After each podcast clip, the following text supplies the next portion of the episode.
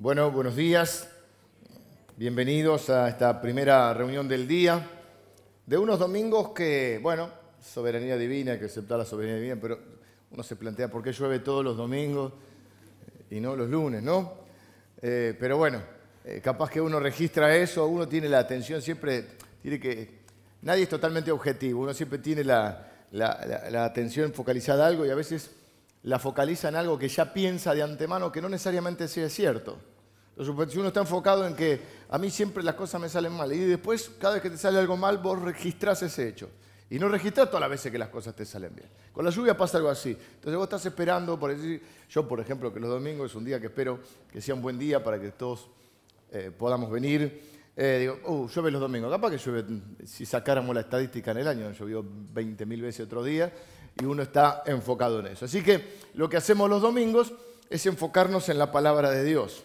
Y esta serie que estamos haciendo, que se llama, o le hemos puesto Sobrenatural y Desafiando los Límites, se refiere a los límites de creer, porque lo que nos vamos, va, esta serie va eh, tornándose o llevándose a medida que fuimos seleccionando algunos de estos eventos sobrenaturales donde hay una intervención de Dios eh, fuera de lo común, nos llevan a ver o nos lleva a, concluir en una serie sobre la fe. Porque al fin y al cabo todos estos episodios que estamos viendo, eh, me he dado cuenta en las últimas enseñanzas que eh, siempre estamos enfocándonos hacia la fe. Lo cual es bueno porque la Biblia dice que los, cristianos vivimos por fe y no por lo que vemos.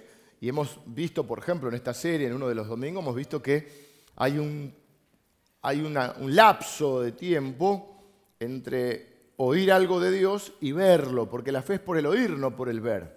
Así que esta serie nos permite un poco fortalecernos eh, en la fe y enfocarnos en esto, porque si nosotros tenemos esa, esa atención diferenciada, donde prestamos más atención a ciertos hechos sobre los cuales quizá hemos sacado una conclusión previa, si nosotros en nuestra conclusión previa sacamos que tenemos que vivir por fe, que Dios nos ha dado la fe para enfrentar todas las cosas difíciles o las que no entendemos, o las incertidumbres de la vida, o los temores, cada vez que tengamos que registrar hechos en nuestra mente, los vamos a pasar por el filtro de la fe.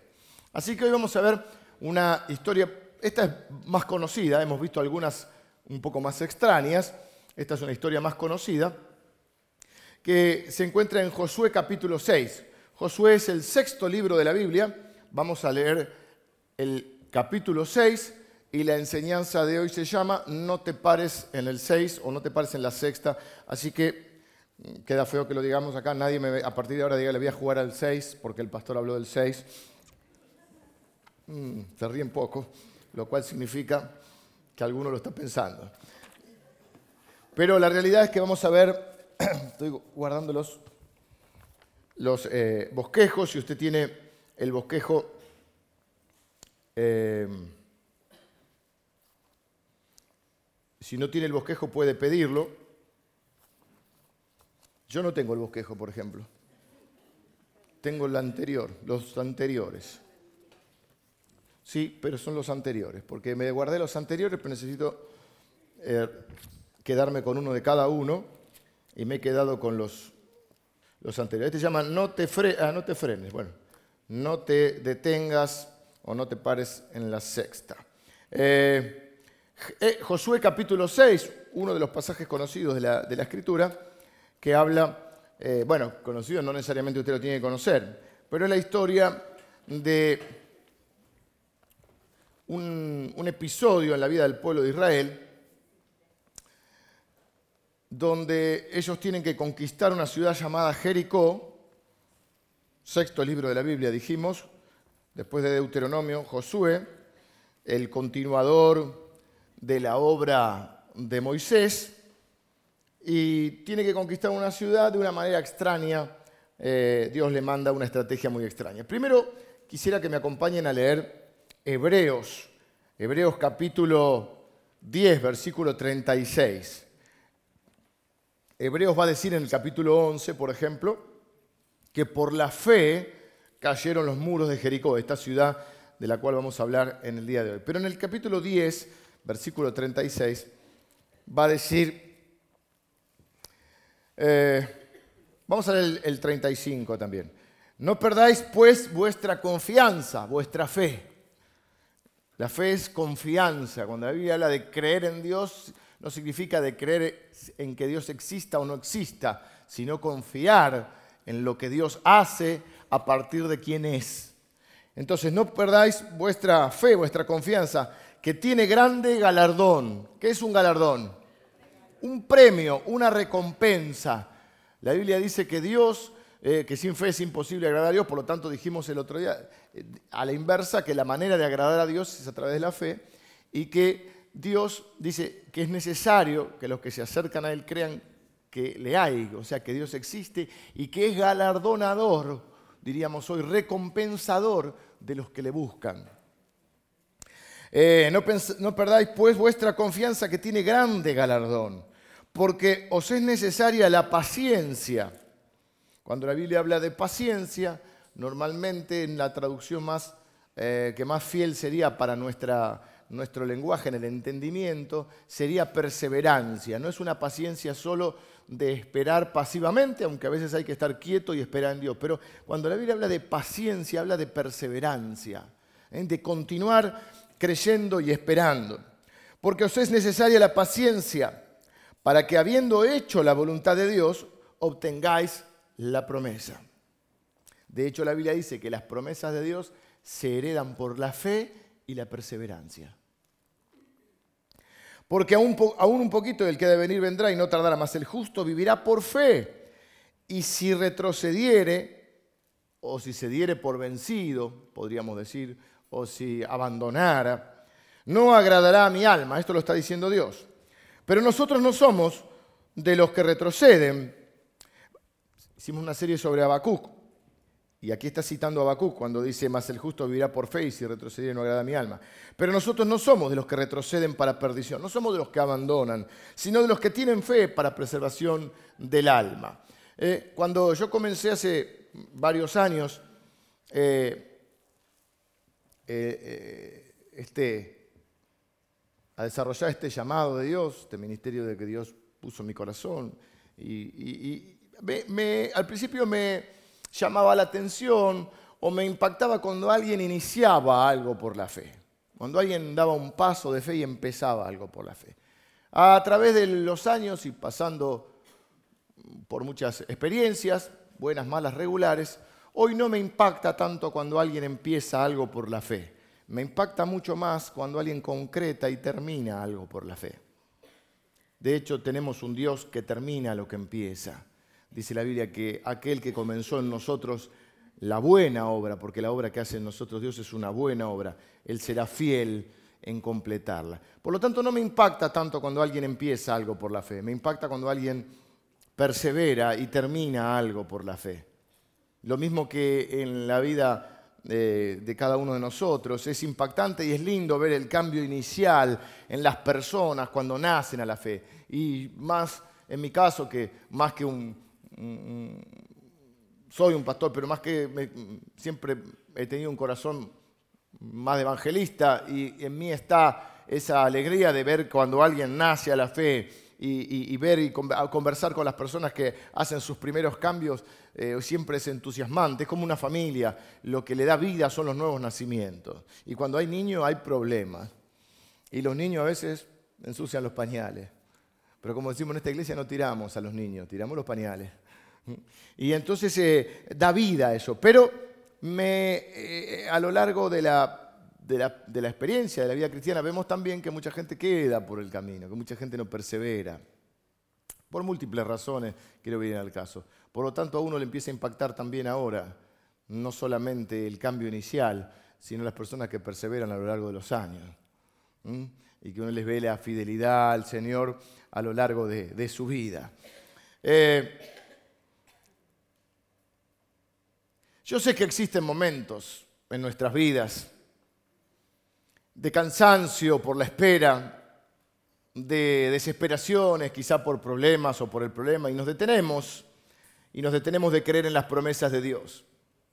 Pero aquí hay una historia que nos va a alentar a continuar, a perseverar en la fe. Josué capítulo 6, vamos a leer eh, justamente los primeros eh, versículos. Yo voy a ir leyendo porque eh, en esta serie que son relatos, son muchos versículos para hacer el cuadro general. Dice, ahora pues Jericó estaba cerrada, bien cerrada, a causa de los hijos de Israel, nadie entraba ni salía. Mas Jehová dijo a Josué, mira, ve, ¿eh? mira, yo he entregado en tu mano a Jericó y a su rey con sus varones de guerra. Rodearéis pues la ciudad todos los hombres de guerra, yendo alrededor de la ciudad una vez, y esto haréis durante seis días. Y siete sacerdotes llevarán siete bocinas de cuernos de carnero delante del arca, y al séptimo día daréis siete vueltas a la ciudad, y los sacerdotes tocarán las bocinas. Y cuando toquen prolongadamente el cuerno de carnero, así que oigáis el sonido de la bocina, todo el pueblo gritará a gran voz, y el muro de la ciudad caerá. Entonces subirá el pueblo, cada uno derecho hacia adelante. Así que Dios les da una estrategia. Durante todo ese tiempo, eh, tuve un resfrío esta semana corto, la verdad que salí rápido, me dolía poco bastante la garganta, pero me quedó eh, un oído tapado, totalmente. Estoy como predicando dentro de un, sótano, una caja. Así que eh, si, estoy quedando a los gritos o que estoy muy bajito, ustedes me hacen. Porque estoy totalmente, me escucho como a mí mismo dentro de una caja. Durante todo ese tiempo no cesaron las trompetas de sonar, el resto del pueblo, en cambio, les ordenó marchar en silencio. No tenían que hablar, solamente tenían ni decir palabra, tenían que estar calladitos hasta el día que se les diera la orden. Así que Josué hizo llevar el arca alrededor de Jericó una vez, después el pueblo regresó al campamento. Al segundo día, eh, hicieron lo mismo, una vuelta alrededor de Jericó. ¿Se entiende la historia cómo es? Entonces, Jericó es una ciudad pequeña, no es una ciudad grande. Las ciudades que continuaban también eran pequeñas. ¿Cuál es la diferencia? Que para llegar a las otras ciudades tenían que pasar por Jericó primero, tenían que tomar Jericó. ¿Qué está haciendo el pueblo de Israel? El pueblo de Israel está saliendo, salió del Éxodo, está entrando a la tierra prometida. La gente piensa a veces que eh, la tierra prometida es un símbolo de entrar a la bendición y que ahí ya no hay problemas. Bueno, estamos en, un error, porque si bien es la tierra prometida y si bien es una tierra de bendición, es una tierra que no estaba vacía y que ellos llegaron y tuvieron que confrontar con un montón de pueblos y de ciudades que ya existían. Entre ellas Jericó. Jericó era ciudad, les digo, pequeña, como el resto de las ciudades, no era un gran poderío, pero para llegar a las demás ciudades tenían que atravesar Jericó. ¿Cuál era el problema que tenía Jericó? Tenía los muros muy altos. Así que la estrategia sería atacarla, pero dice que nadie entraba ni salía a causa del temor que tenían los de Jericó hacia Israel porque habían oído de Dios y de las cosas que hacía el Dios de Israel. Por lo tanto, aparentemente era una ciudad impenetrable, lo cual a Dios no lo intimida en lo más mínimo. Y le dice al pueblo, a Josué le dice, no al pueblo, vamos a ver después un pequeño detalle ahí. Le dice a Josué que la estrategia para tomar esta ciudad no es este, eh, bueno, bombardear no podían bombardear en ese momento, eh, no, es atacarla directamente, sino que es rodearla una vez por día durante seis días, así que el primer día van, vuelven al campamento, segundo día igual, y el séptimo día, todo una simbología, el número siete, sabemos que es el número de Dios, el séptimo día tenían que rodearla no una vez, sino siete veces, y a la, siete, a la séptima vez los muros de Jericó iban a caer. Eh,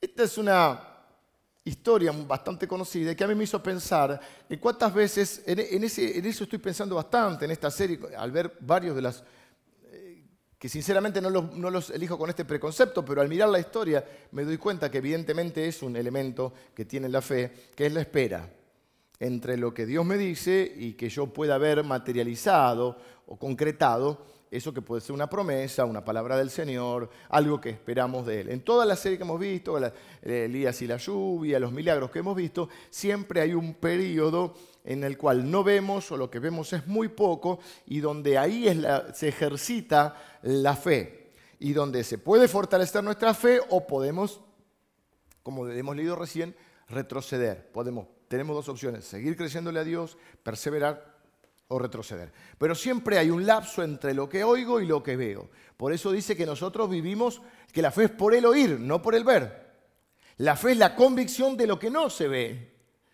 Y normalmente hay un periodo entre lo que oigo de Dios y lo que puedo ver. Y ahí es donde la fe es probada y es, en el caso de ser aprobado, es fortalecida. Así que podemos tener personas en este mismo lugar, como usted y como yo, que tenemos por ahí promesas eh, y, cosas que esperamos de Dios, pero que todavía no, no las hemos alcanzado, no las hemos visto materializarse en nuestra vida. Y quizá no nos imaginamos, estamos medio desanimados, medio pinchados, como decimos, y no nos imaginamos cuán cerca estamos de poder ver plasmada en nuestra vida esa bendición. Así que es posible que cuando estés en ese periodo entre que le creíste a Dios por algo, pero todavía no viste nada, es posible que te sientas confundido, olvidado. ¿eh? Pero yo hoy quería traerte esta palabra de, de parte del Señor en esta serie que es más devocional, no es tan como acostumbramos a hacer sobre un libro entero de la Biblia, es una serie más devocional para hacer crecer nuestra fe y nuestra devoción por Dios, quiero decirte, no se te ocurra pararte en la sexta vuelta. No se te ocurra detenerte, por eso llama no te pares en la sexta. ¿eh? No se te ocurra darte por vencido, porque las promesas de Dios son sí y son amén en Cristo Jesús, pero requieren un tiempo. Porque Dios en ese tiempo, donde no se ve nada y donde parece que Dios no está trabajando, está trabajando. Y fundamentalmente, ¿dónde está trabajando? Adentro nuestro. En nuestro corazón.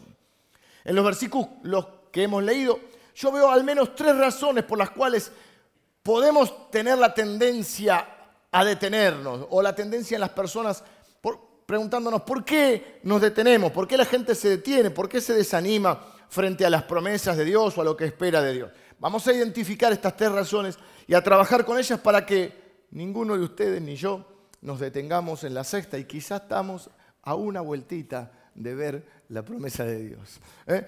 Así que la primera razón, eh, tienen entonces el, bosquejo, si alguno no lo tiene lo puede pedir. Del lado de la cara posterior están algunas de las actividades de la iglesia y la cara anterior está el bosquejo para completar. Este nos ayuda y nos va, nos va quedando. Mi mujer, que es muy ordenada, ya vi que hizo una carpetita en casa, una agendita, los agujereó y tiene todo. Y yo, imagínense, no, tengo lo de la semana pasada todavía. Pero bueno, Dios nos hace complementar.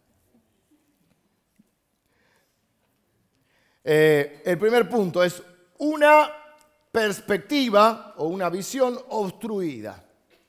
Cuando lo que vemos está obstruido por algo.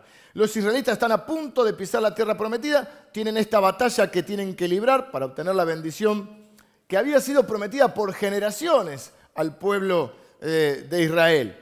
Y se presenta un problema. Suelen existir problemas entre las promesas de Dios y su concreción. ¿Cuál es el problema entonces acá? Jericó. ¿Qué dice? Las puertas estaban bien cerradas a causa de los hijos de Israel. Así que hay algo acá que ya me empieza a dar un indicio. Si las puertas estaban cerradas a causa de los hijos de Israel, que sí que esta gente había oído de ellos, había oído de su Dios, y en cierta manera le temían a Israel.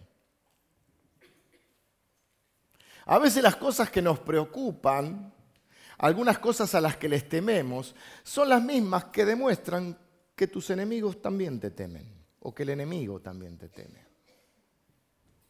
Es decir, los problemas y las pruebas a veces son una señal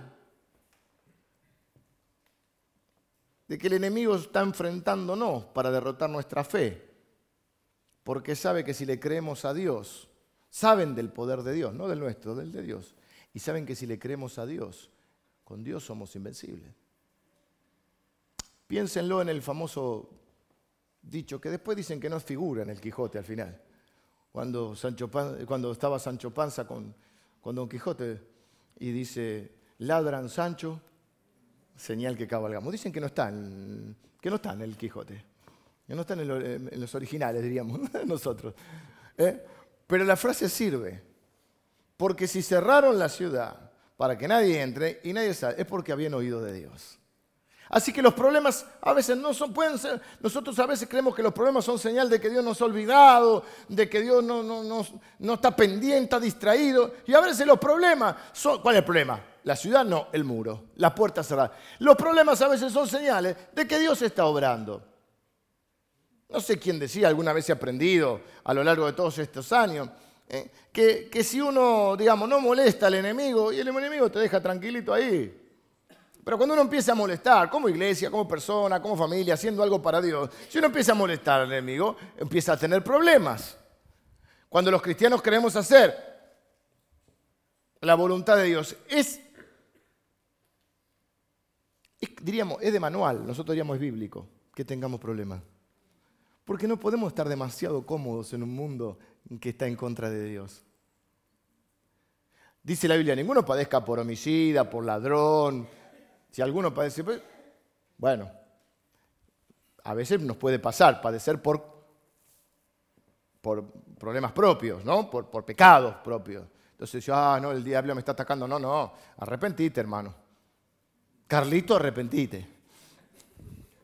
¿Cómo era nuestro amigo que había escrito la canción? Bartolo, con Bartolo convertirte. Eh, pero por otro lado, en un mundo, ahora, si alguno dice padece como cristiano, Pedro dice, no nos vamos a sorprender del fuego de la prueba, como si alguna cosa extraña os, aconteciese. Mirá cómo escribe Pedro. Me dice, oh, oh, qué cosa extraña. No, no, soy cristiano, vivís en un mundo que rechaza a Dios. ¿Cómo no va a tener problema? En los negocios. En el sistema de este mundo. Si estás demasiado cómodo, el apóstol Pablo usa una frase que a mí fue reveladora en un momento de mi vida, porque el apóstol Pablo dice en un momento, pero ¿qué quiero? ¿Agradar a los hombres o agradar a Dios? Yo no uso esta frase para uno ser un soberbio que no escucha a nadie o que no piense que, siempre tiene la razón y que no tiene que escuchar a otros y aprender de otros. No ese es el caso, ¿eh? del ungido que tiene toda la verdad de todo. Yo no, no, no quiero ser esa persona. Yo quiero intento ser una persona humilde que escuche a los demás y que pueda aprender de los demás. Pero en un momento uno tiene una convicción de Dios en algo y dice Pablo, ¿qué quiero? ¿Agradar a los hombres o agradar a Dios? Pues si quisiera agradar a los hombres no sería siervo de Dios. Es como diciendo, obvio, como dicen los pibes, como dicen mis hijos, obvio, me dice mi, hija, obvio, papi, obvio, si quiero agradar a Dios, si quiero ser siervo, no sería siervo de Dios si quiero agradar a los hombres. Porque evidentemente no se puede conformar a todo el mundo, ni Dios puede.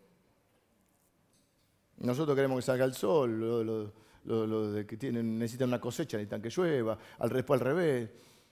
Algunos quieren que gane Boca, otros que ganen River, no me voy a meter en eso. Tenemos hermanos brasileños en esta iglesia, oran antes de los partidos, nos ganan sin orar, imagínate cuando oran. Bueno, de fútbol estamos muy capa caída. Ni Dios puede conformar a todo el mundo.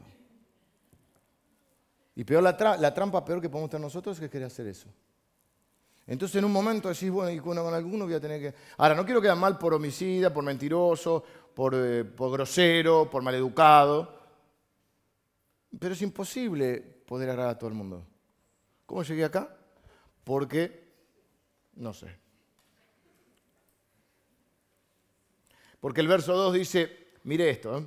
he entregado en tus manos a Jericó y a su rey con sus guerreros. Mas Jehová dijo a Josué, o sea, más es un pero. La ciudad está, hay problemas, hay dificultades, hay cosas que parecen imposibles. Dios, con estas ideas raras o estas estos caminos raros, ¿no? Para tener hay que dar, para vivir hay que morir. Hay que poner la otra mejilla para, para, ganar, para ser hijo de... Bueno, una cosa de locos. Mas Jehová dijo a Josué, mira, yo he entregado en tu mano a Jericó y a su rey con sus varones de guerra. ¿Por qué Dios está hablando en pasado sobre una batalla que Josué no ha peleado todavía? Dios tiene esos problemas con los verbos. Yo creo que Dios no se lleva bien, no sé si con el español, con el hebreo o con el griego, pero vieron que Él dice, a nosotros nos llamó, nos justificó, y aquel que llamó y justificó también los glorificó. Y Señor, para, para, Señor, tendrías que decir, lo glorificará. Pero Él habla en pasado porque Él llama las cosas que no son como si fuesen, porque cuando Él determina algo no hay nadie que pueda impedir el cumplimiento de su palabra. Dice que el Señor dice, yo mm, suelto una palabra que no vuelve vacía, sino que va y hace lo que yo quiero, la palabra que yo digo. Dios da una orden y hasta Jesús limitado a un cuerpo humano, siendo Dios pero siendo hombre, le daba una orden a la naturaleza y la naturaleza obedecía. Cálmese el viento, pum. Ni Irma, ni Harvey, ni Katrina. Solo Dios puede hacer eso. Llamar a las cosas que no son como si fueran. Dios habla en tiempo pasado sobre una batalla que aún estás peleando. Esa es la perspectiva espiritual que Dios tiene frente a lo que vos estás enfrentando. Y hay un problema, hay una controversia. En el capítulo en el versículo 1 le dice que la ciudad estaba bien cerrada, pero en el 2 dice, "Mira, yo he entregado en tu mano a Jericó." ¿Qué hacer cuando lo que ves no se parece, no se asemeja en nada a lo que Dios ha dicho? Cuando viene el pastor, que en este caso puedo ser yo, y predicarte acerca del gozo en tu corazón y vos te vas a tu casa medio triste todavía. Y yo puedo hablarte sobre la paz y vos te sentís en medio de una tormenta. Y yo te digo que va a haber paz de parte del Señor. Cuando lo que oigo no se compadece, ¿está bien dicho? Con lo que veo. Y cuando lo que oí de Dios, porque encima Dios le dice, mira, ¿y él que ve? Los muros. Por eso es una perspectiva obstruida, porque el enemigo es especialista en obstruirte la visión espiritual. Cuando lo que oí de Dios difiere totalmente con lo que estoy viendo. Josué tenía un inmenso y alto muro. Eso es lo que él veía, pero eso no, le importaba a Dios, porque lo que realmente importaba era lo que Dios había dicho. Esa es la verdadera realidad, la que Dios dice.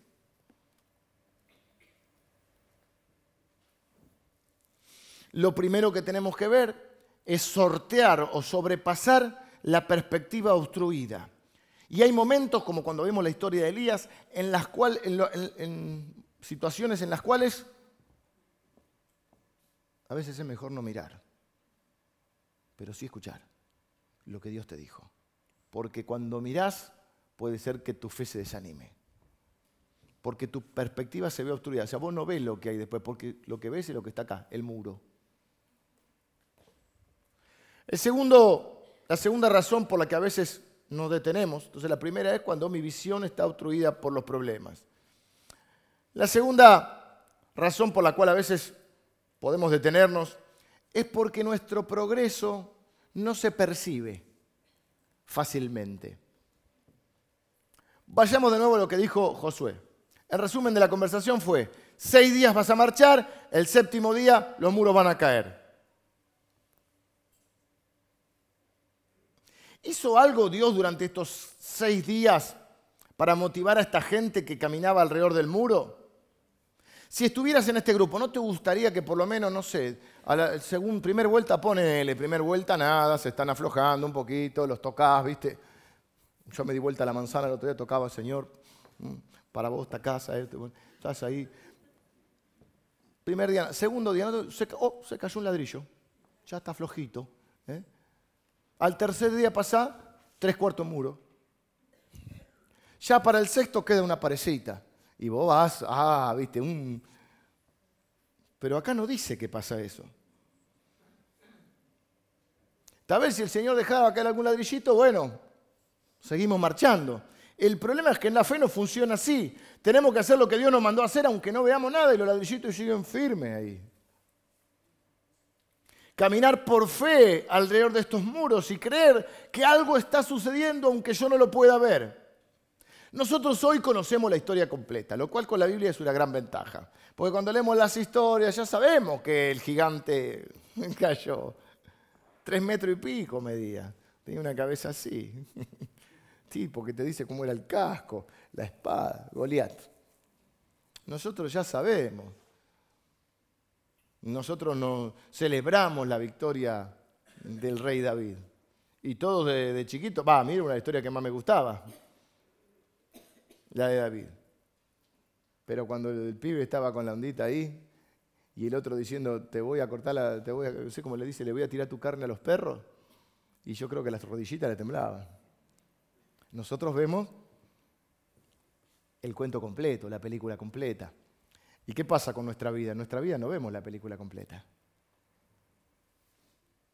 Y sí, sabemos que Dios dice, tengo pensamientos de bien para ustedes, pero hoy no los vemos capaz. Mis planes son más altos que tus planes, mis caminos son más altos que tus caminos, mis pensamientos son de bien. Pero yo no vi la película completa de mi vida, si no, no estaría la fe. Yo creo que Dios nos da la fe para eso, para saber que, que nuestra vida termina bien. Y como cantábamos hoy, un día, cara a cara, estaré delante del Señor justificado por la fe, pero hoy no lo veo. En cambio, en estas historias nosotros vemos el final. ¿Y qué sabemos? Sabemos lo que dice Hebreos capítulo 11, y, bueno, si terminamos de leer el 6, que por la fe cayeron los muros de Jericó. Pero hay que estar dando la vueltita primer día. Y Josué, nada.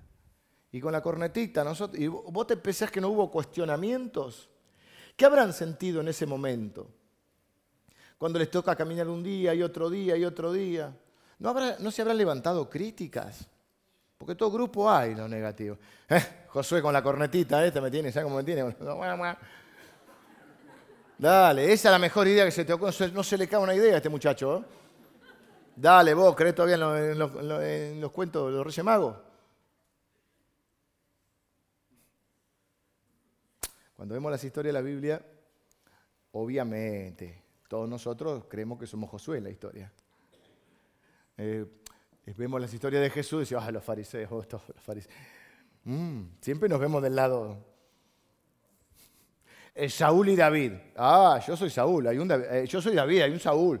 Nadie se ve como un Saúl frente a un David, ¿no?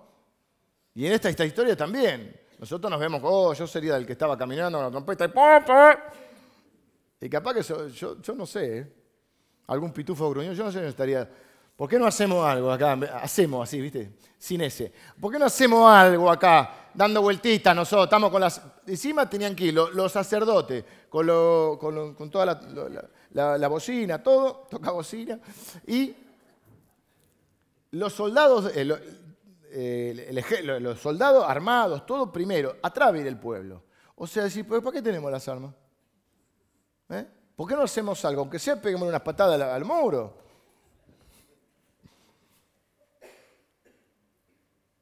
seis vueltas y no pasan a ni un ladrillo. un ladrillo se cae. Y Dios quiere que caminemos a veces así, alrededor de un muro aunque no veas nada. Un día, dos días. Te hago esta pregunta, y me la hice a mí, por eso te la hago. ¿Harías la voluntad de Dios, si, supieras cuál es la voluntad de Dios? ¿La harías aún cuando no ocurra nada? Porque a veces hacemos las cosas para que funcione, para obtener un resultado. Y los resultados en general son lo que nosotros creemos resultados visibles. ¿Harías lo que Dios te pide aunque eso aparentemente no funcione? Porque nosotros no hacemos las cosas porque funcionan o no funcionan, las hacemos porque Dios dice. No, no, esto sí, Dios dice esto, pero esto no funciona. No, no, si no. Nuestra, nuestra, nuestra responsabilidad es obedecer. La responsabilidad de Dios son los resultados. ¿Seguirías creyendo aún cuando no haya resultados inmediatos? ¿Seguirías orando cuando tus oraciones no, aparentemente no han sido contestadas? Es decir, cuando tu progreso no se percibe fácilmente. Pero eso no significa que tu fe no esté funcionando. Quizá tu fe está creciendo. Capaz que tenés que seguir caminando aunque tu perspectiva esté bloqueada y tu progreso no se perciba, vos puedas seguir caminando y caminando, caminando, porque es lo que Dios te, te pidió. Y es posible que vos no veas nada y que parezca que no está funcionando, pero hay un trabajo más profundo que Dios quiere hacer en tu corazón. Y quizá la razón por la que Dios te deja caminar a veces más del tiempo del que vos quisieras y no que no veas que el muro se cae, es porque quiere que dejes de enfocarte en el resultado para enfocarte en obedecer a Dios. No importa si funciona o no funciona. Yo tengo que hacer, es como cuando uno dice, hay que hacer lo correcto, no importa si conviene o no conviene, hay que hacer lo correcto.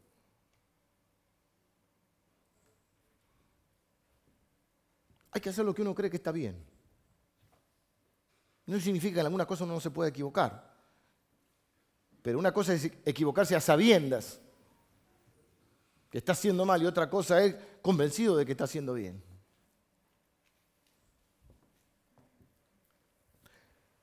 Tu porvenir es responsabilidad de Dios. Tu obediencia es responsabilidad tuya. No sé si está esa acá. No veo. Está. Gloria a Dios que está, porque era, era la frase que tenía así con fum. Eh, mientras los israelitas caminaban alrededor del muro, nada ocurría en el muro, pero dentro de ellos algo poderoso estaba desarrollándose. ¿Por qué caminaron seis días?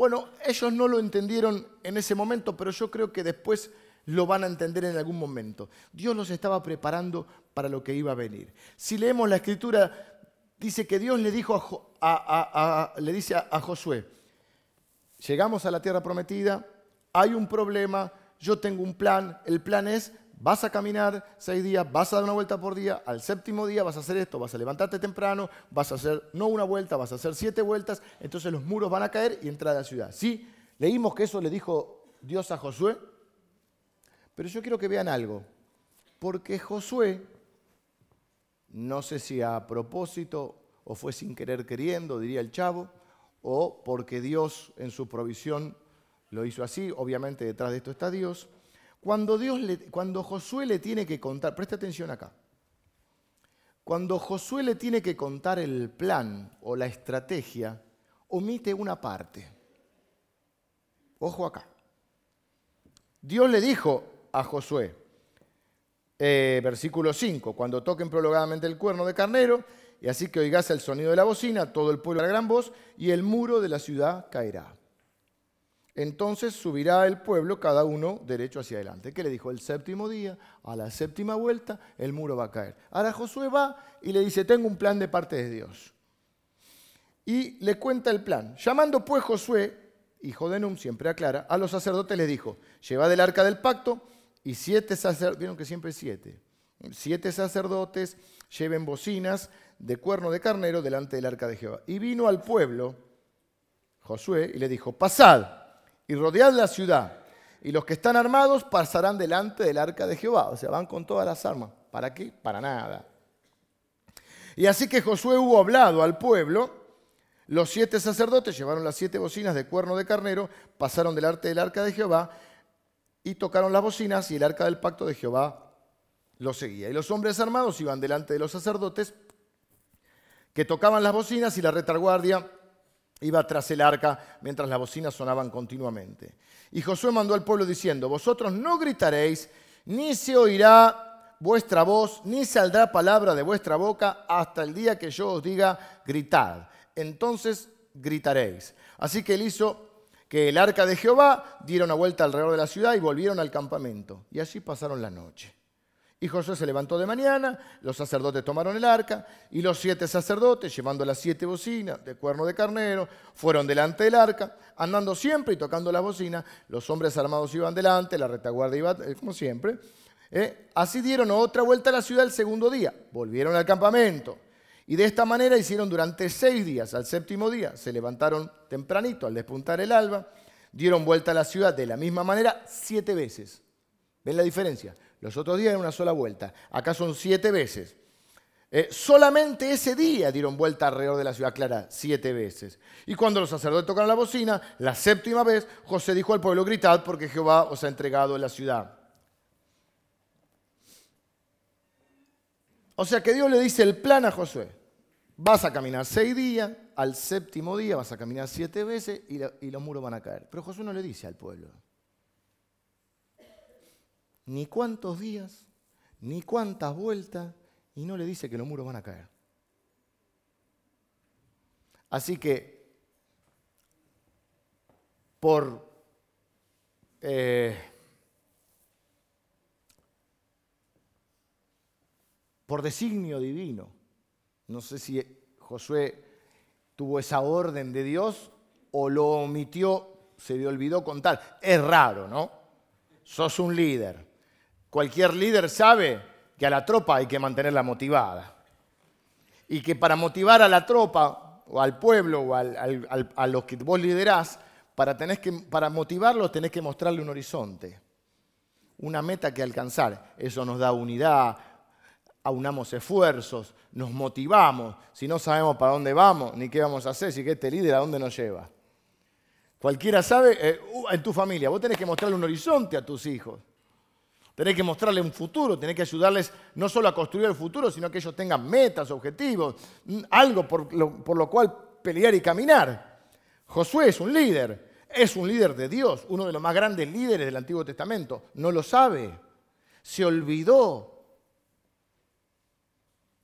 ¿Tuvo la indicación divina de que no se lo diga? Si no la tuvo, lo que está claro es que Dios está detrás de esto.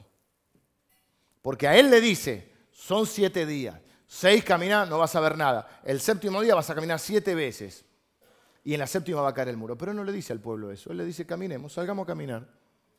Calladito la boca, marchen, carrera mar, y no le dice nada. No sería bueno, no sería un detalle de parte de, de Josué, que ya que les va a explicar la estrategia, les diga el resultado, o al menos cuánto tiempo tienen que marchar. Porque él sabía. ¿No sería un detalle de parte de Dios que Dios nos dijera cuánto va a durar este paseíto que estamos viviendo hoy?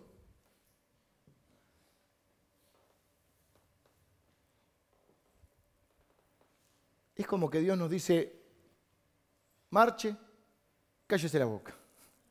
Marcha y no hable. Orá y solo habla conmigo de lo que acontece. Ya están sonando la bocina. ¿eh? Así que ellos no saben cuántos días más le va a tocar hacer lo mismo, como vos no sabés cuántos días más te va a tocar seguir creciendo esperanza contra esperanza. Porque por ahí el, eh, el problema que enfrentás no te dice en ningún momento, mirá, dos quimios más y el tumor desaparece. Seis meses más y te arreglas con tu esposa o con tu esposo. En 20 días la sentencia va a salir a tu favor. Faltan solamente horas para que aparezca el dinero.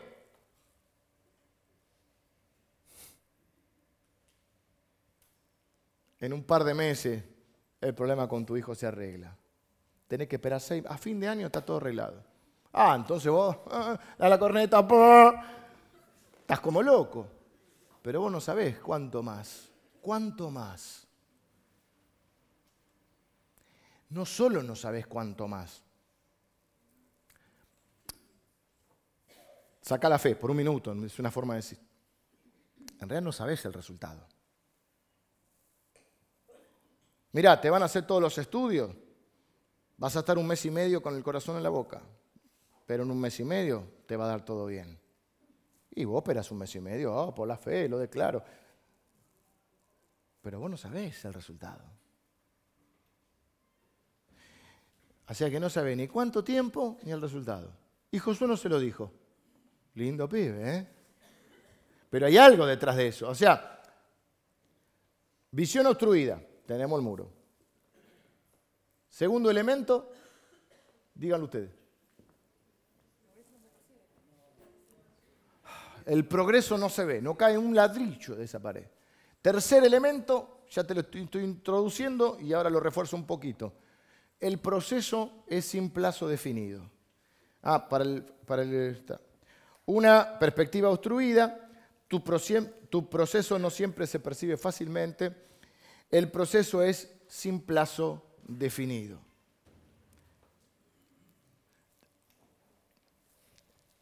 Me sacaron el fútbol de DirecTV. Entré en una crisis de fe. Y tuve que batallar contra, contra la gente de DirecTV. No, sí, el pago, justamente. ¿Para qué pago el cable? Ya no lo pago, le dije, bórreme. Lo tenía para el fútbol. Bueno, ahí fue una discusión. Eh, entonces estoy viendo ahora eh, la vuelta, eh, igual conseguí, no el HD, pero conseguí el fútbol común. Em, la vuelta de España en bicicleta. o sea, la tele no es que yo me pongo a ver la tele. Vos estás haciendo cosas y la tele está. Entonces lo mejor, antes que ver algo que tenés que prestar atención, es, siempre es el deporte. Porque vos está, está, el fútbol ahí, pero vos estás haciendo otra cosa, hablando por teléfono, y si hay un gol lo ves. ¿eh? Y entonces eso está desayunando, la de vuelta a España a la, mañana, tempranito, ¿eh?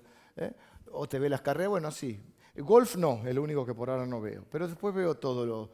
Y, eh, no, estoy haciendo un chiste, porque en realidad, ¿vieron alguna vez las carreras de... Hay, diferentes carreras, te está viendo una de em, la categoría de los Porsche, en Monza también, como... Bueno, hay una de NASCAR, es muy conocida la de NASCAR. No sé si no hay una película de... No, la de Paul es de... ¿No es de NASCAR la de Paul No, me parece que no. Bueno, la carrera de NASCAR es una carrera que se corre en un circuito que es como una circular. Oval. Oval. Cuando los conductores les falta la última vuelta, los técnicos, vengan los músicos, los técnicos sacan la bandera, los, sí, los, técnicos del equipo sacan la bandera blanca para decirle al piloto que la última vuelta. Vieron que en Fórmula 1 tienen una cuadros, pero la cuadros es cuando ya ganaste. Pero no hay de una última vuelta. En cambio, en el NASCAR, como es un circuito medio complicado, eh, se pegan unos palos interesantes, hay una bandera blanca que sacan para decirle al piloto, esta es la última vuelta. Si aguantás la última vuelta, podés ganar la carrera. ¿Mm? Lamentablemente, en los problemas que nosotros enfrentamos, no hay, nadie saca una bandera blanca para decir, te faltan 10 días, te faltan un mes y medio, aguantá que ya está No hay una bandera blanca. ¿Mm?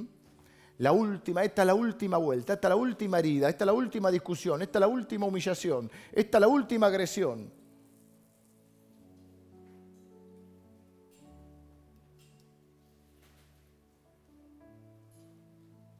Y tal vez está justo antes de la última vuelta, pero no te sacaron la bandera blanca. Tal vez justo después de este último sacrificio o de esta última lágrima, tal vez justo de este último chequeo médico, si no te rendís, alcanzás la bendición. No retrocedas. Dijimos el domingo pasado, no te rindas. Tal vez estás en la última vuelta y ni siquiera lo sabés. Capaz que solo una vueltita más y podés alcanzar la victoria. Pero si no lo sabés y te detenés, mira qué pena sería que te canses en la sexta vuelta. ¿Vos te imaginas? Nosotros te digo, tenemos el final de la historia. ¿Vos te imaginas que este pueblo dice, no, no? Viste que nosotros somos... Mirá si eran argentinos. Cambiamos de técnico. Tres veces, ¿no? Viene cualquier presidente del partido que sea, queremos que en, un año arregle todo, ¿no? Bueno, y el técnico lo mismo. Viene San Pablo y dos partidos, ya está, cambiémoslo, ya no sirve. Imagínate, seis días aguantaron a, a, Josué con él. Ya, no es serio. Estamos todos armados, no es serio, con la bocinita, dando vuelta alrededor de la ciudad. Nos miran de la... ¿Sabés lo que nos dicen de arriba? ¿Sabés lo que están arriba del muro, las cosas que nos dicen nosotros acá, pasando vergüenza? Cambiemos de técnico. Echemos a Josué Paoli Y lo echamos, mira si lo echamos en la sexta vuelta. Una vuelta más. O mirá si lo echamos en la sexta del séptimo día.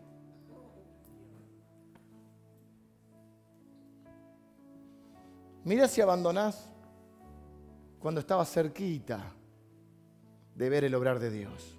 Mira si dejás de venir a la iglesia, te enojas con Dios, cambias la estrategia y te pones a pelear en tu propia fuerza y a hacer macana. No podés caminar por lo que ves. No podés dejar que, que te influya lo que hablan, los que hablan la palabra contraria a la palabra de Dios. No podés darte por vencido porque las circunstancias sean opuestas. No, no puedes dejar que tus emociones te saquen de la carrera. Porque la verdad, yo no te puedo decir que hay una bandera blanca. Yo no te puedo decir hasta cuándo. Pero te puedo decir que la Biblia dice que las promesas son para los que perseveran, para los que no retroceden, para los que a la sexta vuelta del séptimo día están dispuestos a dar una vueltita más. Aunque los ladrillos estén ahí, quietito, fetito.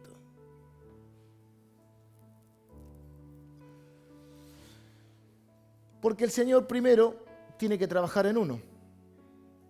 Tal vez si el Señor nos diera la bendición inmediatamente, nosotros pensaríamos que es por, por nuestros recursos, por nuestra capacidad. Por...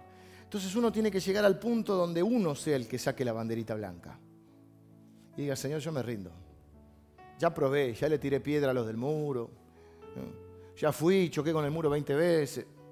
Ya le pedí ayuda a, a unos cuantos que están ahí. Si el Señor lo hiciera inmediatamente, quizá alguno de nosotros pudiera pensar que es por sus propias capacidades. Pero uno tiene que llegar a un momento. Por eso yo creo que a veces Dios, no siempre, no siempre, porque no siempre, pero muchas veces la voluntad de Dios es rara.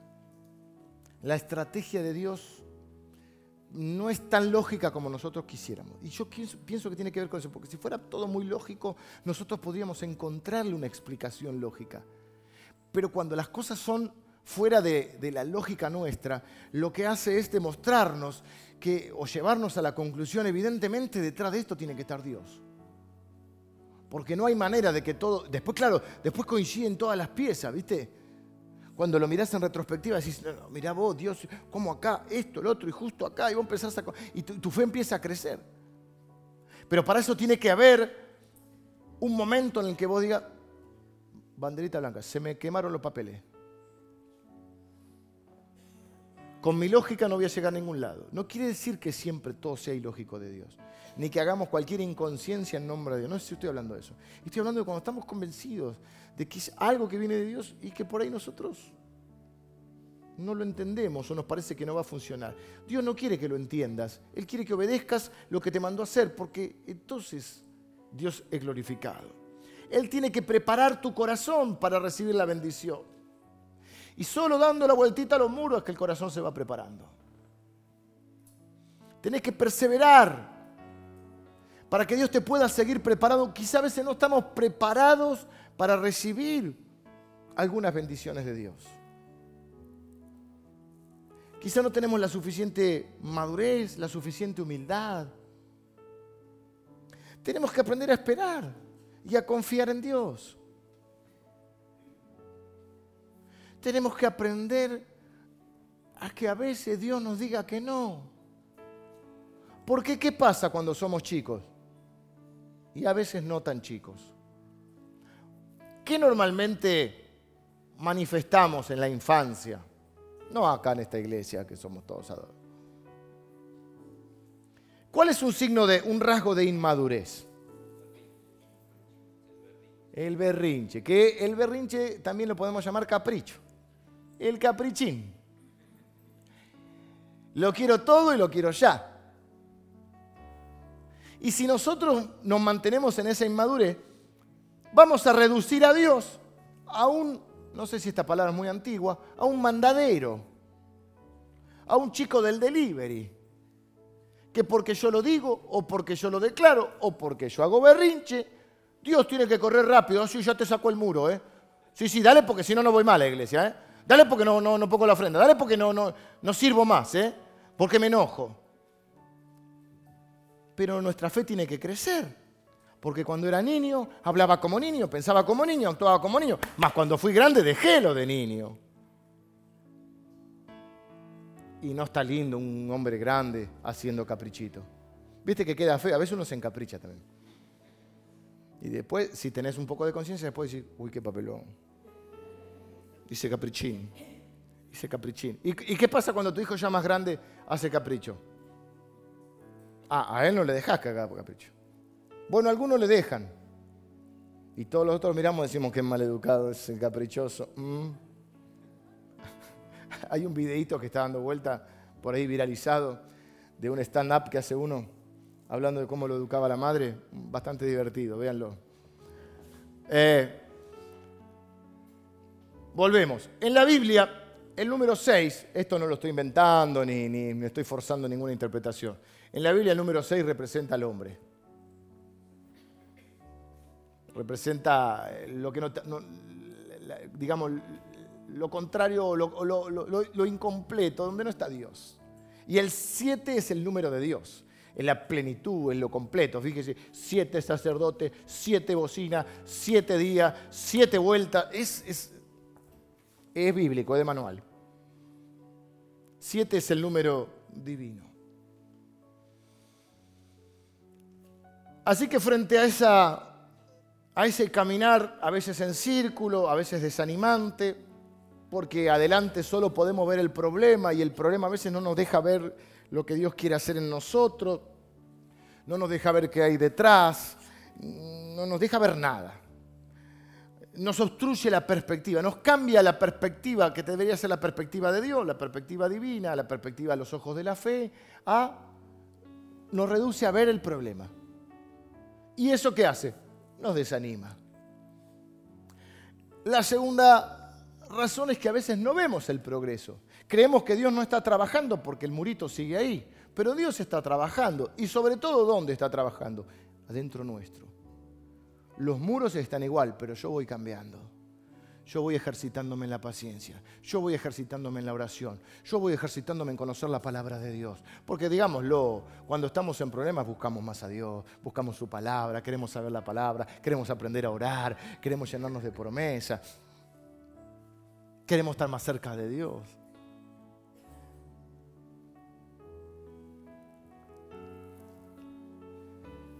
Y la tercera razón por la cual nos deprimimos o nos desanimamos, nos detenemos, es porque no conocemos el total de la historia. Porque el plazo es indefinido. Porque no sabemos ni en qué vuelta estamos. Yo no sé si estoy en la segunda, en la tercera o en la sexta. Porque sería mucho más fácil si nos dijera como a Josué, tal día, seis vueltas, el muro va a caer. Y estaríamos todos. Pero eso no es caminar por fe. Caminar por fe es caminar sin ver. Es la convicción de lo que no se ve, es la certeza de lo que se espera. Pero hay que esperar. Y fundamentalmente Dios lo hace también porque en esas seis vueltitas vamos, vamos probando de vez en cuando nuestros recursos. Y los vamos agotando. Y Dios a veces necesita que se agoten nuestros recursos para que entonces vos, cuando Dios sobre, sepas que es Él y no se lo adjudiques a otro. Yo a veces oro por las personas cuando vamos a orar por una bendición. Y le digo, vamos a hacer esto. Yo le voy a pedir a Dios. Yo creo que Dios, Dios ve mi corazón y sabe que no lo hago con otra intención. Yo le digo, vamos a pedirle a Dios que esta semana Dios intervenga en algo. No te digo que pero que vos veas esta señal esta semana como si dijéramos un ladrillito. No sé. Vamos a pedirle que Dios haga, que obre esta semana. Sobre todo con las personas que están naciendo a la fe, las muy novitas. Y Dios respalda eso porque Dios quiere que hacernos crecer la fe. Entonces digo, pero vos vas a hacer este compromiso. Cuando esta semana vos veas que Dios te tira una mano, no se lo vas a adjudicar a otra cosa. No se lo vas a adjudicar ni a tu capacidad, ni a que no, lo que pasa es que apareció un tío mío. No, no, vos estamos orando acá. Entonces lo primero que vos vas a acordarte cuando Dios te tire esa soga es que Él es Él que está ahí. Y yo creo que a veces por eso Dios permite cierto paso del tiempo. Termino. Ya es la hora y me pasé unos minutitos. Quiero que cierres tus ojos y que puedas orar hoy y decir, Señor, yo voy a seguir caminando. Si no puedo caminar, voy a hacer como los chicos, voy a gatear. Si no puedo gatear, me voy a arrastrar. Pero no me voy a parar en la vuelta número 6. Voy a caminar hoy, o, o como sea que siga, o me voy a arrastrar, pero voy a pensar como si esta fuera la última vuelta. La voy a empezar como si fuera la última vuelta. Y un día, en tu tiempo, Señor, voy a estar en lo cierto. Es decir, vos vas a empezar diciendo, hoy es la última vuelta. Con ese pensamiento. Un día vas a tener razón. Y un día va a ser la última vuelta. Y un día vas a ver la bendición de Dios. Porque nos encantan las historias de la Biblia porque conocemos el final. Y, hay historias, lo que nosotros llamamos testimonios en nuestra vida, que hoy podemos contar de las veces que Dios obró en nuestra vida. Y, cuando, y, seguramente en ese testimonio, en muchos de esos testimonios, podríamos estar diciendo, y vos sabés que yo en la sexta vuelta no daba más. Pero, pero oré una vez más. O por ahí vino un hermanito y me dijo, mira, te acompaño, vamos a dar una vuelta más. A veces están, gloria a Dios, por los hermanitos que nos levantan a veces. Y yo estaba hecho una piltrafa, y vino un hermanito y me levantó y me dijo, mira, vamos a dar una vuelta. Y la séptima vuelta Dios sobró. La séptima vuelta del séptimo día. Parecemos lo de los... No soy un mormón, pero soy un santo de los últimos días. Estos son del séptimo día, esos son otros. Nosotros estamos en la séptima vuelta del séptimo día. Quizás está cerquita y no más. Sería una pena que hoy te detengan. Pero yo sé que no te vas a detener porque, primero porque estás recibiendo la palabra y segundo porque viniste hoy. Algo te trajo acá el Señor. Así que yo quiero que ores ahí donde estás. Diga, Señor, yo voy a creer esperanza contra esperanza. Yo creo en tus promesas. Yo quiero guiarme por lo que oigo, por tu palabra y no por lo que veo. Y no me voy a detener, Señor. Voy a seguir creyendo, voy a seguir orando, voy a seguir estudiando tu palabra y sobre todas las cosas voy a, seguir obedeciendo. Y si no estoy obedeciendo, voy a empezar a obedecer tu palabra, Señor. Porque tu palabra es verdad y porque la fe es en tu palabra. Es creer lo que vos decís, es oír tu voz y creerte, Señor. No es ver la fe, es creer. Y aunque hoy no vea nada, y aunque parezca que no estás trabajando, Señor, yo sé que estás trabajando en mi corazón. Y me trajiste hoy para edificarme con tu palabra, para fortalecerme en la fe. Señor, quiero caminar en tu voluntad. No me voy a detener, no voy a retroceder. Porque un día, un día, de tantos días que diga que es la última vuelta, un día voy a tener razón y va a ser la última vuelta. Y voy a ver una vez más tu obrar en mi vida. Señor, yo bendigo a cada uno de mis hermanos que hoy están quizá sobre todo aquellos que hoy están quizá más cansados o, más desanimados o enfrentando algún problema que no los desanima pero los preocupa y quizá el horizonte no, se presenta demasiado claro o demasiado luminoso y, y no sabemos cuánto va a durar esto. Y el plazo es indefinido y corremos el riesgo de que nuestra perspectiva se se obstruya por este problema y no podamos ver el cuadro completo de lo que vos querés hacer. Señor, yo te pido por aquellos hermanos míos que quizá hoy les está costando ver algún progreso. Pero Señor, que ellos puedan percibir que están creciendo en la fe, que están creciendo en el conocimiento de tu palabra, que están creciendo en la oración, que están creciendo en la dependencia de ti, que están creciendo en la obediencia, Señor.